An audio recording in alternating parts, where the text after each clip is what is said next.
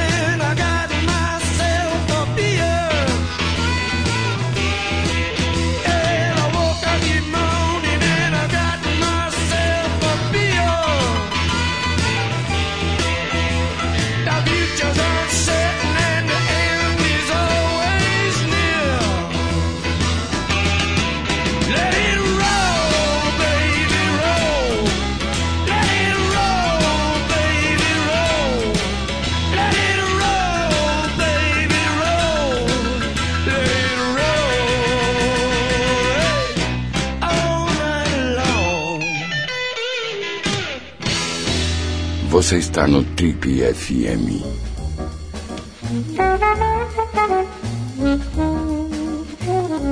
Estamos de volta com o programa de rádio da revista Trip, o Trip FM. Você confere agora a entrevista que a nossa equipe fez por telefone com a atriz Gabriela Duarte. A Gabriela está na capa e nas páginas da revista TPM desse mês, numa entrevista onde ela fala sobre essa nova fase interpretando a Jéssica, a novela das oito da Rede Globo, Passione, a novela que desfila sotaques diversos.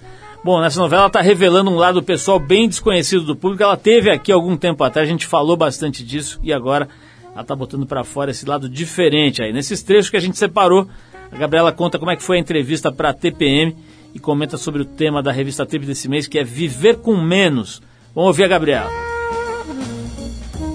A entrevista foi, acho que, talvez uma das melhores que eu já tenha feito na vida, assim. Eu Conversei com a Renata durante o dia inteiro quase. Ela chegou na minha casa às três horas da tarde, saiu às oito da noite. Teve muito papo, muita coisa que acho que as pessoas não sabem mesmo da minha vida, não conhecem.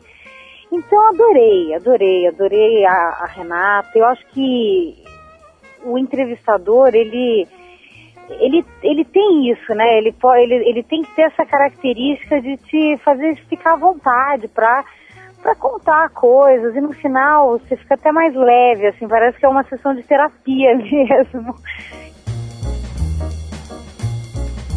Eu acho mesmo que a gente vive com vive com coisa demais, com excessos assim de tudo, né?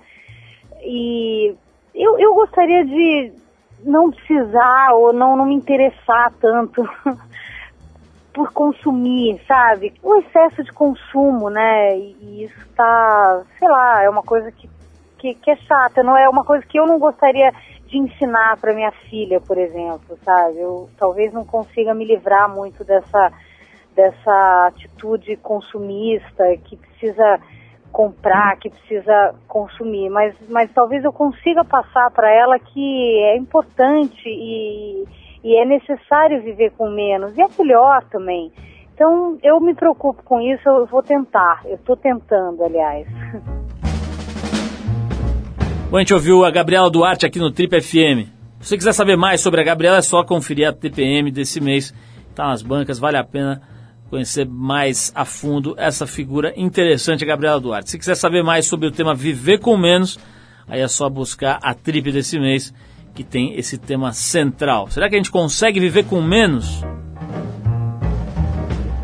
Bom, sobre isso a gente vai conversar também com o Luiz Mendes, daqui a pouquinho, o cara que viveu por 30 anos com quase nada, nem mesmo a liberdade, um dos bens mais caros, mais importantes, mais preciosos, ele tinha. Estamos falando do escritor e colunista da Trip, Luiz Mendes, que passou 31 anos, mais de 31 anos na cadeia. Ele vem falar sobre a infância dele, sobre como é que ele caiu no crime, sobre como ele aprendeu a ler dentro da cadeia, como ele se tornou escritor e está já há seis anos em liberdade. A gente vai ouvir essa historinha daqui a pouco. Mas antes a gente vai com a banda Mutantes e a faixa Hey Tu, do álbum ao vivo de 76. Depois dos Mutantes, a gente vem agora sim com Luiz Mendes aqui no root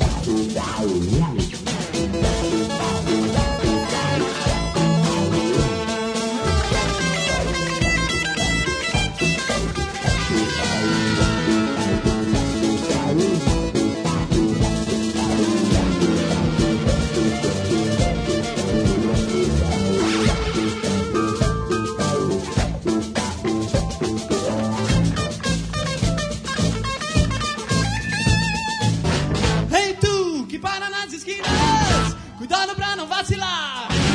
Busque some na escada, some na escada, mole, mole, mole, mole, é. vai te derrubar.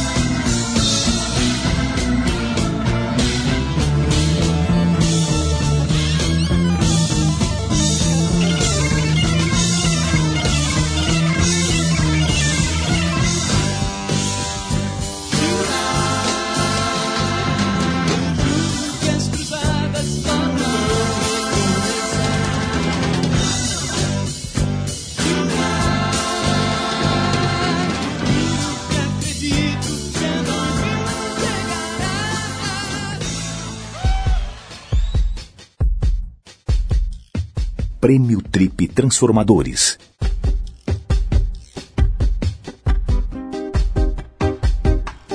Oi, aqui é o Marcelo de Andrade. Eu sou o fundador do Pronatura. O Pronatura é uma, uma mini agência de desenvolvimento regional. Ele fomenta o crescimento econômico em regiões empobrecidas do mundo. Nós atuamos hoje em 58 países e, e estamos agora fortalecendo a nossa presença no Brasil, foi onde nós nascemos.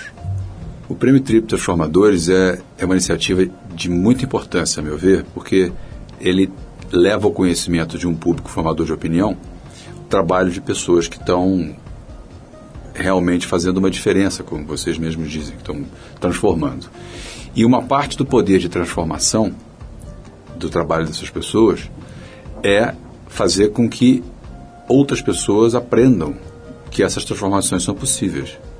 Eu acho que a maioria das pessoas, ou uma boa parte dos premiados e desses eleitos transformadores, que certamente é o meu caso, não se comunica ou não sabe como se comunicar. Faz as coisas porque acha que precisa fazer, que é o certo e pronto. Mas se esse se esses efeitos ou esses esses eh, esses projetos ou esse, esse trabalho é conhecido por mais gente e por muita gente, quanto mais for, mais poderoso ele fica em termos de, de sua capacidade de transformação. O Prêmio Trip Transformadores é apoiado por marcas alinhadas à iniciativa e seus indicados. Patrocínio O Boticário. Apoio Ambev. Suzano Papel e Celulose. Instituto Ecofuturo. Almap BBDO. Audi. H2O. ESPM e Link. Transportadora Oficial. Gol Linhas Aéreas Inteligentes. Rádio Oficial Eldorado FM.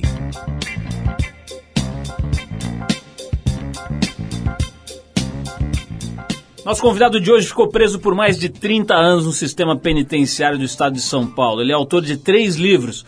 O mais famoso é Memórias de um Sobrevivente, primeiro livro lançado em 2001 pela Companhia das Letras. Depois lançou outros dois que também fizeram bastante sucesso. Além disso, ele escreve compulsivamente, é colunista da revista Trip, escreve na versão impressa da Trip e também no site da Trip. Uma colaboração que começou ainda quando ele estava atrás das grades. Durante dois anos, Luiz Mendes, nosso convidado de hoje, escreveu preso no sistema penitenciário. Estamos hoje, então, aqui com Luiz Alberto Mendes, escritor, palestrante e um cara que encarou essa braba de ficar 30 anos preso, um dos sistemas mais casca-grossas do mundo. Luiz, um prazer te receber aqui. Eu tava fazia tempo querendo te trazer aqui no nosso programa de rádio. Você já teve em programas de entrevista muito mais importantes por aí. Já foi ao Jô Soares pelo menos umas duas vezes. Teve lá com a Bujan no programa dele na TV Cultura, um programa ótimo, por sinal. Então a gente tava na fila aqui, aguardando a sua nobilíssima presença. Muito legal te receber. Você que está com a gente aqui na TIP já há tanto tempo. Acho que é a primeira vez aqui no programa, já, já veio É uma vez, né? vez. Já veio uma vez, faz bastante tempo, né? Começo aí, foi, foi exatamente na época em que você saiu da cadeia, né, É. Luiz? Vamos falar um pouquinho. Quer dizer, eu, eu hoje, cara, é inevitável a gente falar do, do, do teu período na prisão, porque é de alguma forma a tua história, né? Quer dizer, é o que dá sustentação ao teu trabalho hoje como escritor. Mas hoje acho que tenho que te apresentar como escritor, como palestrante, né? Como, como um cara que ministra cursos por aí, oficinas, etc. Mas eu quero falar, vamos começar aqui, Luiz, falando de uma coisa que eu acho muito curiosa, muito interessante, que é justamente o momento em que você saiu da cadeia. Depois a gente volta lá para trás e fala do começo da tua vida e tal, mas eu quero falar já de cara, cara, do começo da tua vida livre. Agora vamos dizer essa, essa tua nova vida, é quase que um renascimento, eu imagino, né? Como é que foi, Luiz, o dia que você soube que ia sair de, da cadeia depois de mais de 30 anos preso, cara? Foi difícil para acreditar, em princípio, né? O, o guarda que veio me avisar, ele, ele chegou e falou, perguntou meu nome, o nome, eu falei meu nome, ele falou, olha, arruma suas coisas que você vai embora. Mas como vai embora, meu? Vai embora pra onde? Pra que cadeia vocês vão me mandar, né? Não, é liberdade e tal. Não, eu não acredito, dá licença, deixa eu quieto aqui e tal, né? Eu eliminei esse negócio de sair da cadeia da minha mente. Você achou que você ia morrer lá? É, eu, eu pus na cabeça que eu- se um dia ele soltasse, soltou. Porque caso contrário eu ia ficar ali mesmo e eu tinha que me conformar com a minha situação. O que eu ia fazer? Eu, não tinha outro jeito, eu tinha que ficar ali. Né?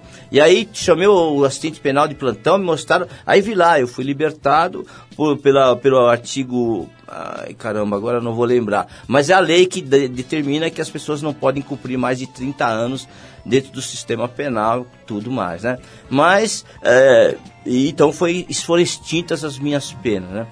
Mas foi muito chocante porque de repente eles me deram uma passagem, né? Que tudo depois de mais de 30 anos de prisão, os caras me deram uma passagem e assim, viu, ah, te vira e tal, né? Vai até lá. Eu tava preso no em Ribeirão Preto, na penitenciária Ribeirão Preto. De lá vim pra cá com a passagem que eles me deram. Chegou na estação Tietê, eu não tinha nem o dinheiro e nem sabia pra onde é que eu tinha que ir. Eu não só conhecia nada, eu, não- eu tava ali perdido. Eu não tinha nada, não tinha como me entender ali.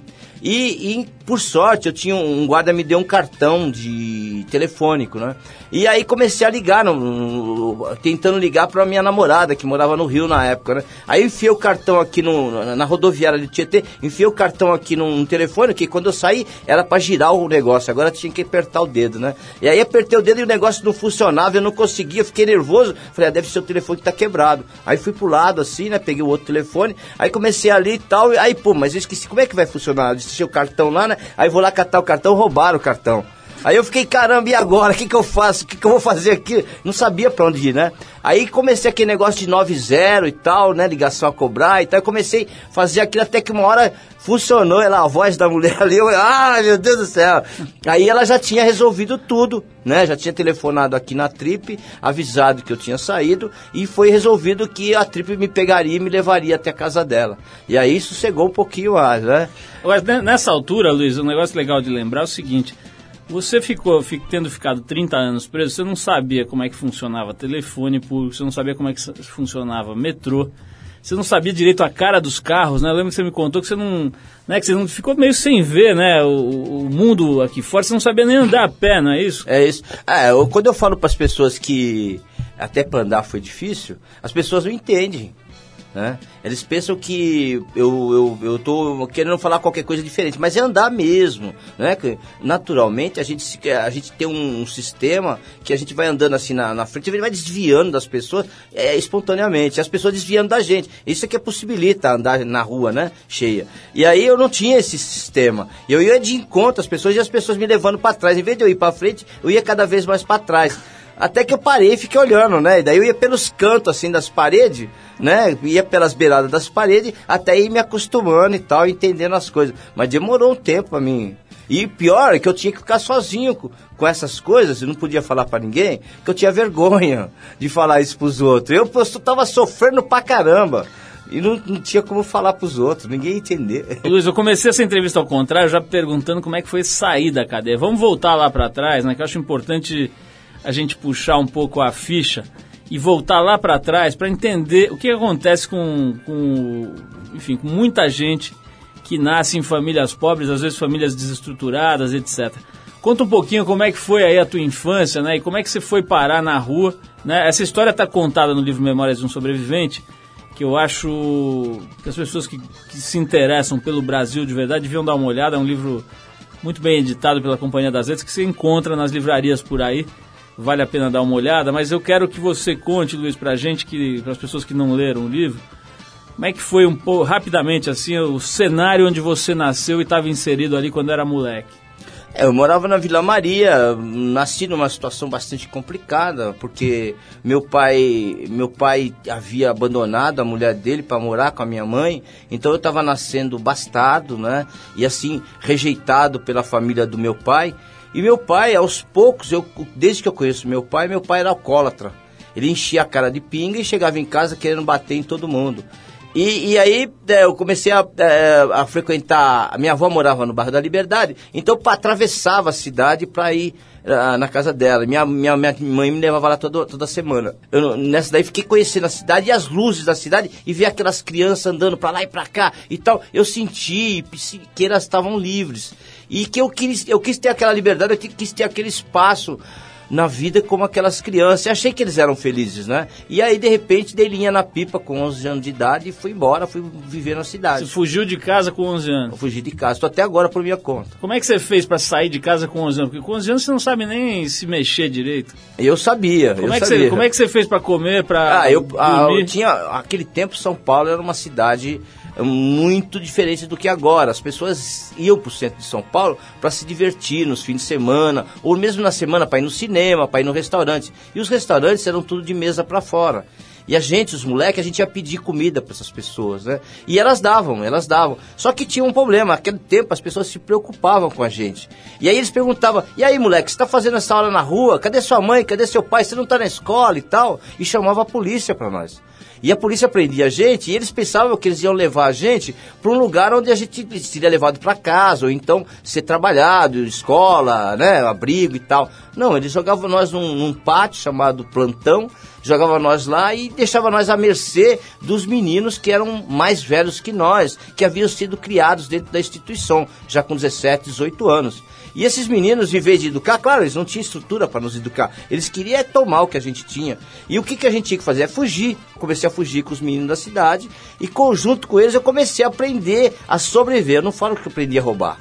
Eu aprendi a sobreviver na cidade. Né? Então a gente quebrava vitrine, a gente roubava bêbado, a gente fazia desgraça, juntar três, quatro moleques saía devorando a cidade, como se nós fôssemos donos da cidade. E correndo, e correndo, e correndo, e correndo o tempo todo do, dos comissários de menor, das vítimas, da, da, da, polícia, de todo mundo. Bom, deixa eu parar essa tua correria aqui pra gente tocar uma música, depois eu vou querer voltar, porque a gente tá falando uma parte romântica aí, né? Moleque, pegando comida, roubando vitrine e tal. Depois o bicho pegou, o negócio ficou um pouco mais esquisito. A gente vai falar dessa época também. Mas antes vou tocar um som aqui que muita gente pediu pra gente tocar de novo, que são os tiozinhos do Jolly Boys. É um grupo de mental que existe há décadas lá na Jamaica, né? Uma base de som que muita gente diz que está ali nas raízes do reggae, né? Quer dizer, um, uma, uma das raízes principais da formação do reggae. E esses caras estão aí na faixa dos 80, 90 anos. Vale a pena entrar no YouTube para dar uma olhada nos vídeos dos Jolly Boys. Você clica lá, Jolly Boys Mento, você vai achar. E a gente separou aqui a versão que eles fizeram para o Rehab da Amy Winehouse, que é absolutamente maravilhosa. Se você puder ver no YouTube, então, você vai ver os caras de terninho laranja, terninho verde, tudo na estica, cheio de mulheres sexys dançando ao lado deles. Vamos lá, de Jolly Boys Rehab. E a gente volta para saber como é que o Luiz Mendes foi parar na cadeia. Vamos lá.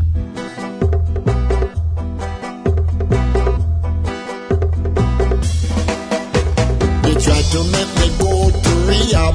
But I said no, no, no.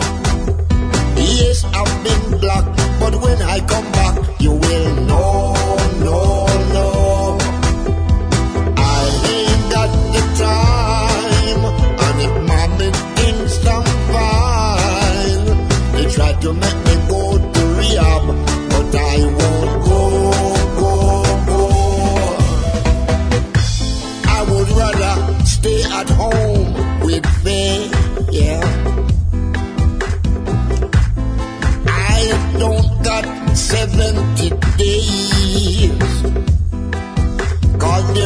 nothing, there is nothing you can teach me that I cannot learn from Mistress Hathaway.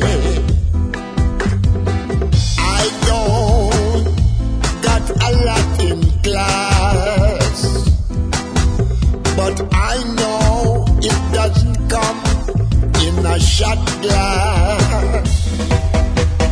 They tried to make me go to rehab, but I said no, no, no. Yes, I've been black, but when I come back, you will know, no, no. I ain't got the time, and if mommy thinks I'm fine, they try to make me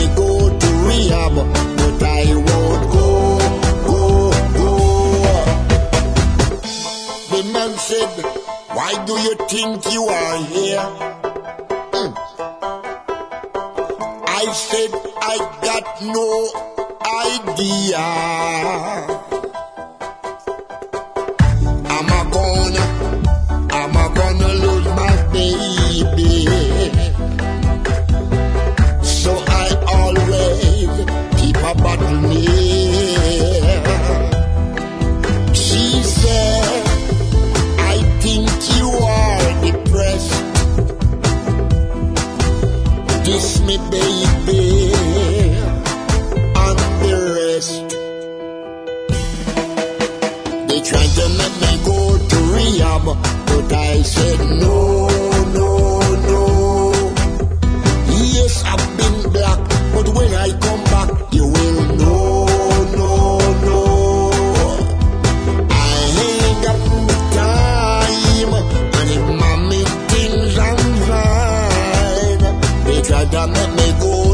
Rehab, but I won't go, go, go. I don't ever wanna drink again. I just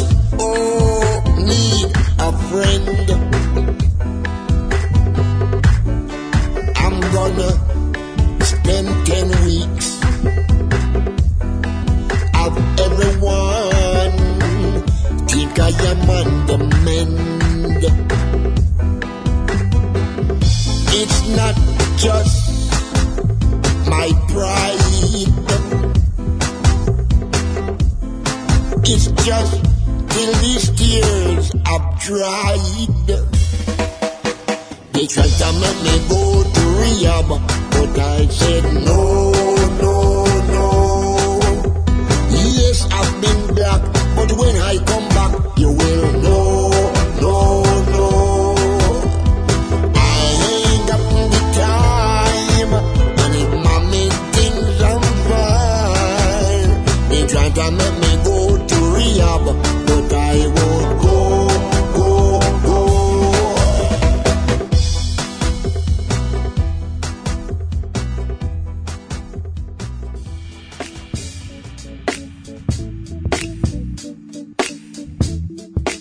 Estamos de volta, esse é o programa de rádio da revista Trip, hoje entrevistando o escritor Luiz Alberto Mendes, colunista da Trip já há vários anos, esteve preso durante mais de 30 anos. Quanto tempo exatamente, Luiz? Ficou 31 preso? anos e 10 meses.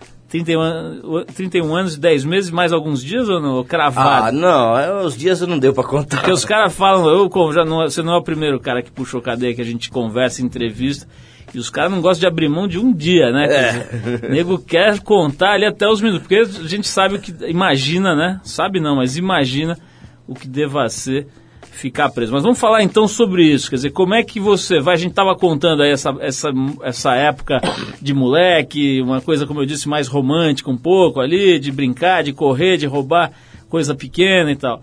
Só que o negócio vai ficando mais esquisito com o tempo, né, Luiz? Como é que você. O que aconteceu exatamente quando você foi pra, ca- pra cana de verdade?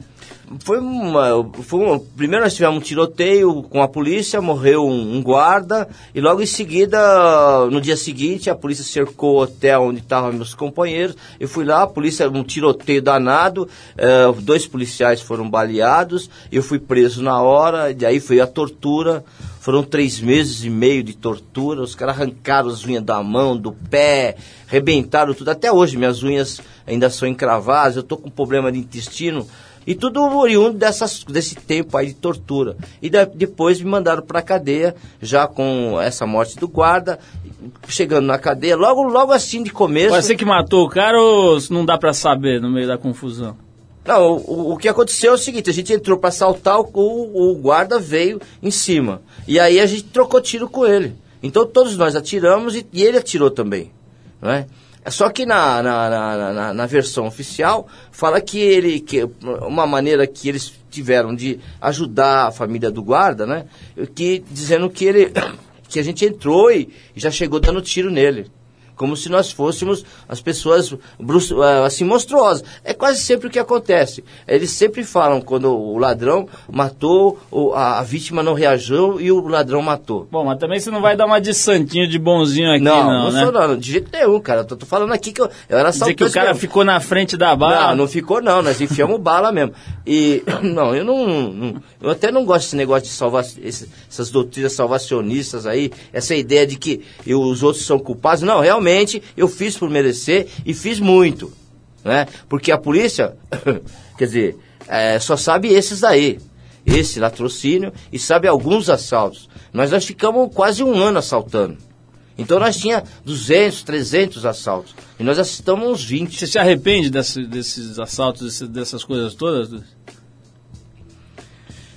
Olha, eu não posso dizer para você que seja um arrependimento, porque é como se eu fosse outra pessoa. Aquela, aquela pessoa que fez aqueles, aquelas coisas, eles tinham uma série de valores que não são mais os meus. Não é? Eu hoje não preciso tanto de dinheiro. Né? Eu preciso mais de amigos, eu preciso mais de pessoas, de mais contatos. Tanto que, tanto que para mim é mais importante o contato, porque é o seguinte, se eu tivesse dinheiro, eu não, eu não, eu não estaria numa situação como estou agora. Eu, eu não preciso de dinheiro, eu preciso de amigos, porque quando eu não tenho dinheiro, eu, eu peço socorro para meus amigos. E eles me ajudam, você mesmo é um deles. Luiz, como é que foi a tua, o teu contato? Porque você, você quando entrou na cadeia, era chucro de tudo, né? No, no sentido de cultura, né? Você não sabia nada, né? Você mal sabia ler, não é isso? Isso, eu lia muito mal e porcamente. Como é que foi o teu contato? Queria que você contasse rapidinho. Como é que foi o teu contato com, a, com o mundo da literatura, dos livros, né? Tem aquela história incrível da solitária, quando você estava preso na solitária. Queria que você contasse isso rapidinho. Então, eu, eu fui pro castigo por causa dessa, desse crime, né? Na penitenciária do Estado. E a, e a Explica o cela, que é castigo. é cela forte. Né? Naquele tempo, cela forte era uma coisa bem, bem grossa. Era um, no andar de baixo da, da penitência, de um dos pavilhões da penitenciária do Estado, isolado, totalmente isolado, numa cela que vertia água pela parede, o chão era de caquinho, né? De ladrilho e tal, e, e absolutamente isolado. Só tinha o colchão, o cara e a roupa dele, mais nada. Nem água não tinha, né? Eles passavam, pagavam água três vezes por dia para beber e tal, e banho uma vez por semana, escoltado e pelado. Só saía da cela pelado. Né? E, e era uma- extremamente difícil, porque não tinha contato com ninguém, não podia ler, não podia ter uma Bíblia, não podia ter um livro, não podia ter nada, não podia fumar, né? E não podia nada, né? Uma dificuldade extrema. E aí, de repente, um cara, o, o faxina passa e fala pra mim, ó, tem um cara ali dizendo pra você ligar o telefone. Eu falei, telefone? Que telefone pode ser? Aí fiquei imaginando ali na cela o que podia ser, deve ser a privada, né? Daí aquela água que tá ali. Então eu vou ver se eu tirando, talvez encanamento e tal. Aí fui tirando a água e de repente escutei uns barulhos, um som, e aí era gente de novo. Né? Aí encontrei gente, a voz de pessoas que me faziam uma falta danada. Eu já estava um mês, quase um mês ali, não tinha mais contato com ninguém. E aquilo era desesperante para mim. E eu comecei a conversar com o cara, e o cara já estava uns 5, 6 anos na cadeia, e ele era um poeta, um cara que lia, estudava e tal, se interessava por coisas assim. E eu comecei a me, ele começou a me falar essas coisas, começou a contar livros e tal, e eu comecei a me interessar um pouco por aquilo, porque só tinha ele para conversar, não tinha mais ninguém para conversar. Então eu só podia gostar, só podia me interessar. E quando eu saí do castigo, esse cara me mandou uma, uma- duas pilhas de livro para mim e, e veio junto duas coisas mais importantes. Uma delas era uma, uma lista dos livros mais importantes da biblioteca que ele considerava que eu devia ler e ah, uma carta é, para minha mãe. Porque eu não conseguia me comunicar com a minha mãe, eu não sabia escrever direito. Então ele fez o rascunho para me mandar pra minha mãe. Aí eu mandei pra minha mãe, minha mãe respondia, eu dava para ele e ficou assim, até que eu fui modificando aquela conversa, que porque a intimidade com a minha mãe só eu sabia, e nessa modificação eu comecei a escrever e comecei a me desenvolver na escrita, a ler, e aí comecei a vir por mim mesmo e comecei a me, me, me desenvolver na escrita e na leitura por minha conta mesmo. Luiz, vamos dar uma pausa aqui para ouvir mais uma música, depois a gente volta. Eu quero saber como é que foi. Teve alguns episódios bem complicados na tua história lá na cadeia, né, cara? Teve aquele caso que você contou lá no Jô Soares, né, do cara que você brigou e esfaqueou lá na cadeia. Vamos falar sobre isso antes da gente voltar pro teu lado pós-cadeia, né? Que acho que é o lado que é mais inspirador aí, que é o lado de ver que mesmo com essa trajetória toda é possível recuperar um, um indivíduo. Vamos tocar aqui o Wilson Pickett, que é um artista que dispensa apresentações, cara é absolutamente genial. A gente vai ouvir Everybody Needs Somebody to Love, que tem a ver com a sensação né, que o Luiz estava dizendo ali, da necessidade que você tem de contato com o ser humano. Vamos ouvir o Wilson Pickett e a gente já volta um pouco mais das histórias aqui da vida do Luiz Mendes. Vamos lá.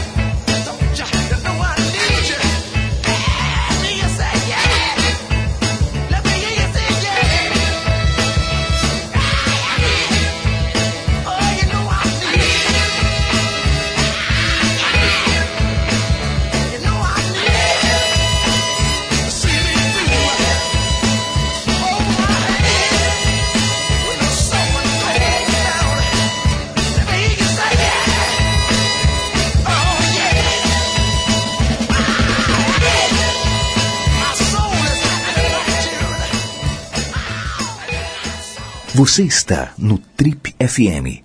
26 anos de independência no rádio brasileiro.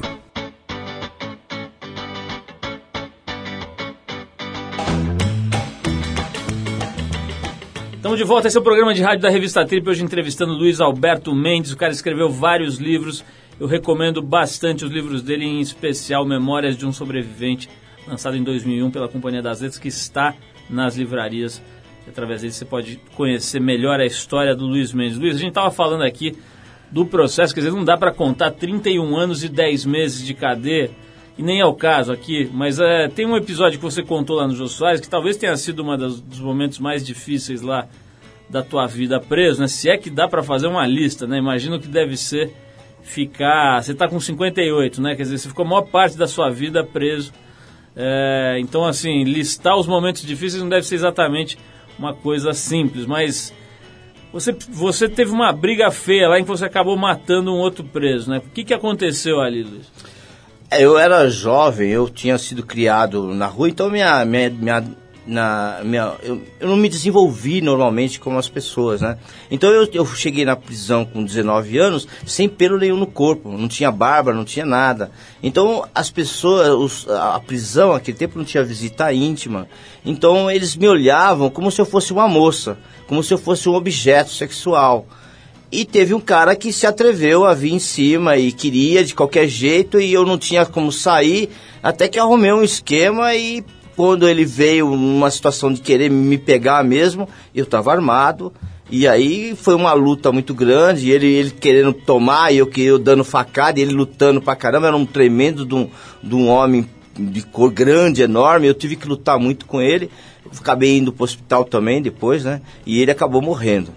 Vem cá, a gente sabe que dentro da, da cadeia existe um código de comportamento que é bem diferente do, do que se vê do lado de fora, né? Quer dizer, bem mais rígido, aliás, né? Você tem, eu sei, eu já tive na cadeia visitando várias vezes em várias situações, tem aquela coisa do olhar, não pode cruzar olhar, não pode olhar para uma visita. Tem uma série de regras lá que se o cara não seguir, fica, fica, esquisito, né? Fica pequeno. Nesse caso aí, Luiz, como é que é? Quer dizer, quem tá fora não se mete de jeito nenhum, ninguém vai entrar numa parada dessa? É, pra entrar você tem que comprar, né? Você tem que entrar pra morrer ou matar, né? Mas isso foi há muito tempo, isso já não existe mais. Pederastia na cadeia acabou, né? Com o advento de- das organizações e tal, a- a- as prisões foram civilizadas, né? Os direitos humanos foram Cê- colocados tá, na marra. Tá, tá melhor assim, me- é, realmente melhor hoje, Luiz? Do tempo que eu cheguei, tá muito melhor. Tá Por muito exemplo, melhor. por exemplo, essa prisão em cela solitária ou em cela forte existe ainda? Existe, mas é muito mais ameno. Hoje, por exemplo, não pode prender o cara numa cela forte por mais de um mês, né? Existem leis que não permitem. Aquele tempo ficava a critério da diretoria. Então, eu conheci o Calão, o Calão tirou cinco anos de cela forte. Cinco anos preso Cinco anos só isolado. cela forte, é. Luiz, você estava me contando agora há pouco, antes da gente começar a gravar aqui, que se descobriu recentemente que faz 10 anos, agora fez 10 Hum. anos, né, recentemente, que você descobriu que conseguia escrever, né, que conseguiria escrever e escrever profissionalmente como você faz hoje, né? Como é que se deu isso? Como é que você começou a escrever? Aí eu, eu, eu- o livro, o primeiro livro, Memória Sobrevivente, era, um, era uma, uma batalha, minha busca pessoal de me entender, de me psicologizar. Então eu fiz uma recuperação na minha vida desde o princípio, conversando com a minha mãe na visita, eh, ela fazendo perguntas e tal, e esclarecendo e escrevendo, que era meu método de entendimento das coisas. Mas eu não escrevia um livro, eu estava escrevendo a minha vida para mim me entender né, para saber o que estava acontecendo comigo, porque eu estava numa crise tremenda e tal. E aí, então, eu- eu- o, Fernando Bonassi foi fazer a oficina lá, né, na, na, na, na- na casa de detenção, e ele, eu falei para ele desse livro, e ele, ele quis, que não era um livro, né, mas ele quis dar uma olhada. Ele achou que, ele leu e achou que podia se transformar num livro. Eu fiz uma revisão, cap, pus em capítulos, e ele digitou. E aí se transformou num livro. Bom, aí foi lá para a Companhia das Letras e tal, e, as- e foi publicado e as pessoas começaram a se interessar por aquelas coisas que eu escrevia. Eu comecei a escrever outras coisas e tal, e eu comecei a perceber que como eu escrevia, que para mim era uma coisa normal, aquele livro eu escrevi como eu escrevia normalmente, fazia carta, qualquer coisa, é, as pessoas gostavam, né? Então eu descobri, pô, se as pessoas gostam é por aí que eu vou. E aí comecei a escrever pelo eu comecei a escrever exatamente porque quando eu senti que eu tinha um retorno, que as pessoas gostavam do que eu fazia. Dá pra dizer que foi... Elas que me convenceram. Pois é, dá pra dizer que, a, que foi a literatura que te tirou da cadeia, de alguma forma? Eu sempre falo que o que me salvou, sempre foi o, o livro me salvou, me salva e salvará sempre. Mas assim, por quê? Porque foi no livro que eu, que eu comecei a, a entender as coisas e, e porque eu fui preso, eu- minha vida eram pou, poucos quilômetros quadrados, o meu bairro, o centro da cidade, e eu não conhecia mais nada. E de repente eu estava condenado a mais de 100 anos de prisão para não sair nunca mais. Não é? Então, ah, eu- o livro para mim ele foi fundamental porque ele me, me trouxe outros horizontes, outras culturas, outros mundos, outras pessoas. E eu comecei a entender principalmente que as outras pessoas não era só aquilo que eu imaginava que fosse.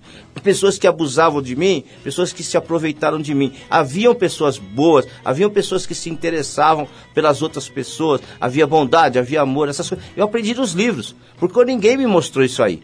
E aí então quis entender pelos livros, eu quis ter também essas coisas, quis criar essas coisas, né? E me salvam, porque Ó, eu vivo de livro, né? Eu chegou- vivo dos meus livros, do que eu escrevo. Você chegou a prestar vestibular e entrar na faculdade dentro Sim. da cadeia, né? É, em, em, em, em, em 82, né, no final do, de 1982, eu fiz o vestibular na PUC, comitantemente com o que era feito o exame lá, na PUC, e foi na, na classificação, eu fui o primeiro colocado na, na- no vestibular da PUC de 82.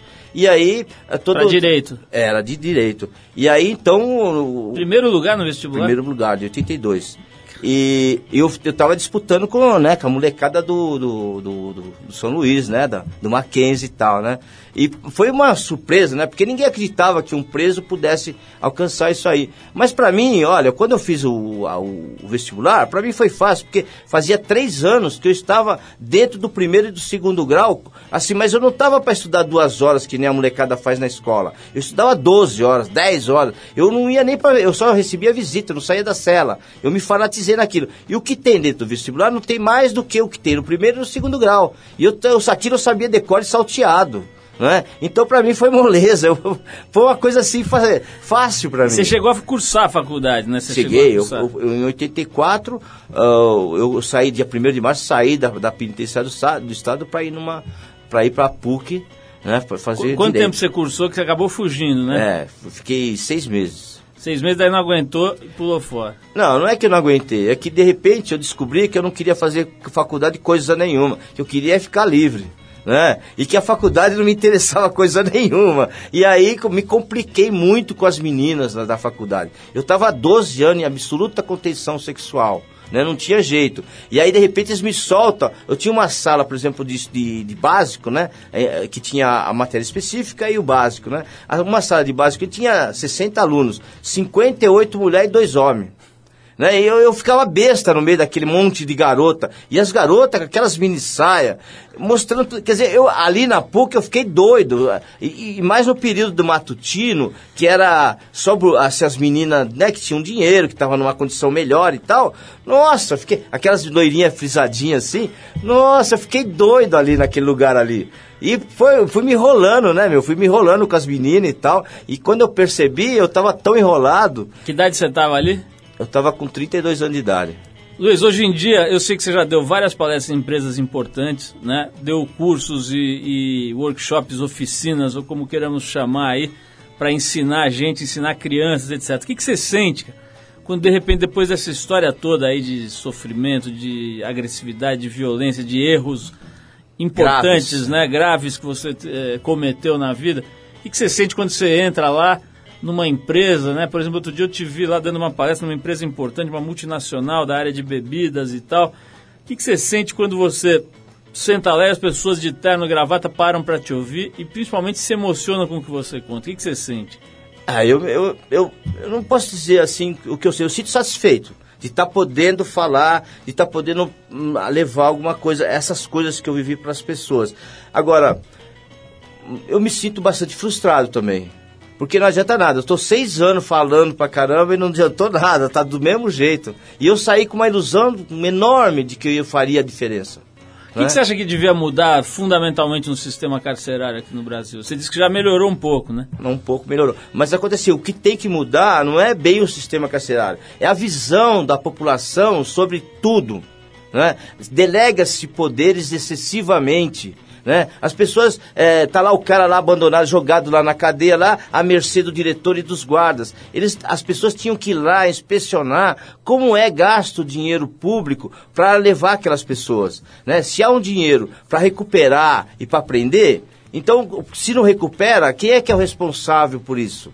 Né? Então a população tinha que entrar dentro das cadeias e oferecer um, a cultura aqui de fora para aquelas pessoas. Eles estão lá abandonadas à mercê de uma cultura do crime. Só conversa lá é só crime. Por quê? Porque não há opções. Ninguém entra lá dentro para oferecer qualquer tipo de opção cultural ou qualquer tipo de opção de conversa. Né? Então, o que, que eles podem fazer centrados naquela situação toda? Não é? São mais vítimas de uma cultura que se estabelece lá dentro e dá, e- porque não é só na cadeia, é no mundo todo é a polícia. A- as pessoas têm que se interessar o que a polícia está fazendo, ir lá e criticar e querer saber e participar. Participação, eu acho que é a solução, não só para a cadeia, mas para todas as situações existentes. Luiz, quero te agradecer muito. A gente estourou o tempo aqui. Quero agradecer muito a tua presença. Dizer para as pessoas que querem conhecer melhor a história do Luiz que comprem os livros dele, Memórias de um Sobrevivente. Tem também o Memórias Eróticas de um Prisioneiro. Tem um monte de coisa legal aí.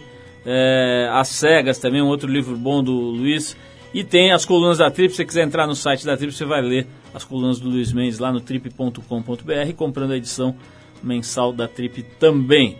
Luiz, ah, quem quiser fazer contato com o Luiz, por exemplo, para pedir palestras ou é, oficinas e entender um pouco melhor as coisas que ele faz profissionalmente, o e-mail dele é o lmendesjunior, tudo junto, arroba gmail.com e o telefone é São Paulo 11 9600 8096. 9600 8096. Luiz, brigadíssimo aí.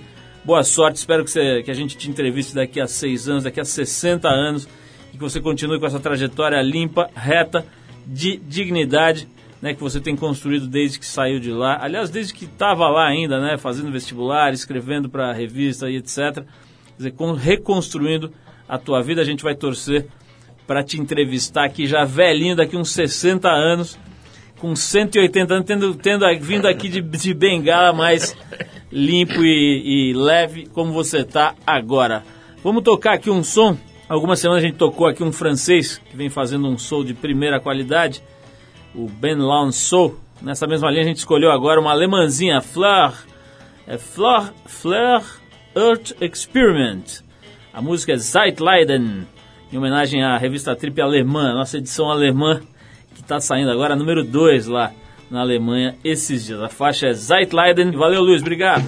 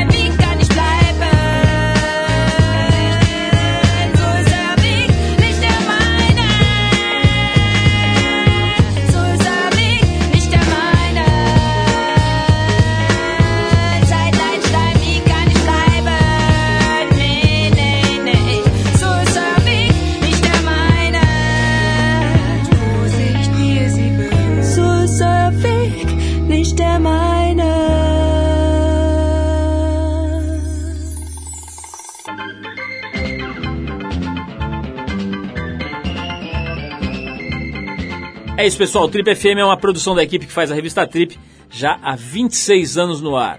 Apresentação Paulo Lima, produção e edição Alexandre Potashev.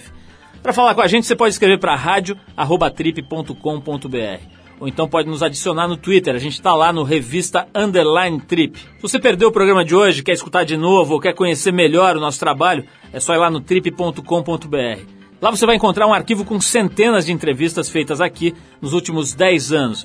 Você vai poder escutar no site ou baixar para o seu computador, para o seu tocador de MP3 para escutar a hora que quiser, onde quiser. Se quiser escutar correndo, fazendo ginástica no carro, tá lá, é só baixar. Bom, na semana que vem a gente volta nesse mesmo horário com mais um Trip FM. Abração e até a próxima.